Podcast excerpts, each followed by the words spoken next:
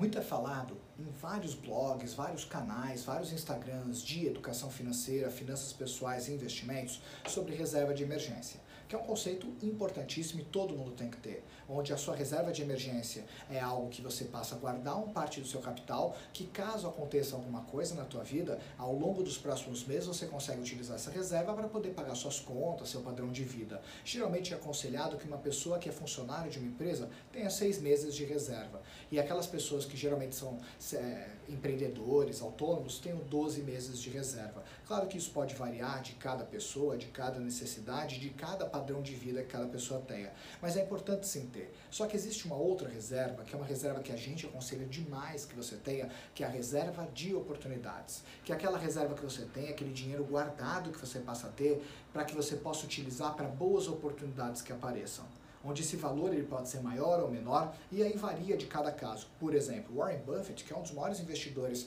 de todos os tempos, ele gosta de manter 30% do capital dele guardadinho para oportunidades. Então ele fica com 30% do montante que ele tem de recursos guardado para oportunidades. Tem pessoas que deixam 10, outras até um pouquinho mais. E por que isso é tão importante?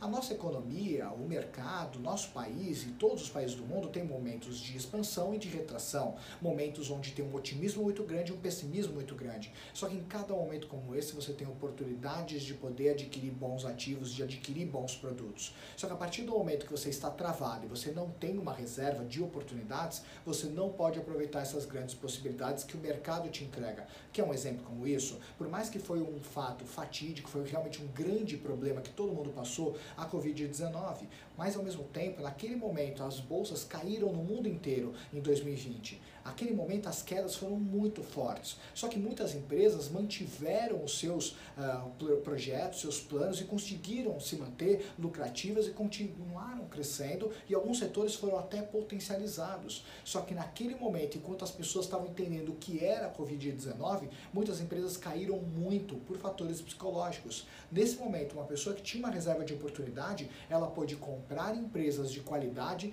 de forma muito barata e depois começou a ter uma lucratividade muito grande, aumentando muito o seu capital. Então esse é apenas um exemplo como inúmeros, mas cenários como esse são muito raros de acontecer, mas oscilações no mercado irracionais que geram oportunidades acontecem a toda hora, toda semana e principalmente pensando em mercado brasileiro, sempre acontece algum ruído político ou econômico que faz com que a nossa bolsa corrija e gere para você excelentes oportunidades. Então, passe a colocar parte do seu capital que você deixa sempre para oportunidades, porque sem dúvida nenhuma isso pode ser uma grande possibilidade para você aumentar sua rentabilidade e principalmente sua liberdade financeira. Qualquer dúvida, chama a gente que a gente ajuda você a analisar sua carteira para poder montar ela da melhor forma para que você nunca perca nenhuma oportunidade. Tá bem? Eu te vejo lá.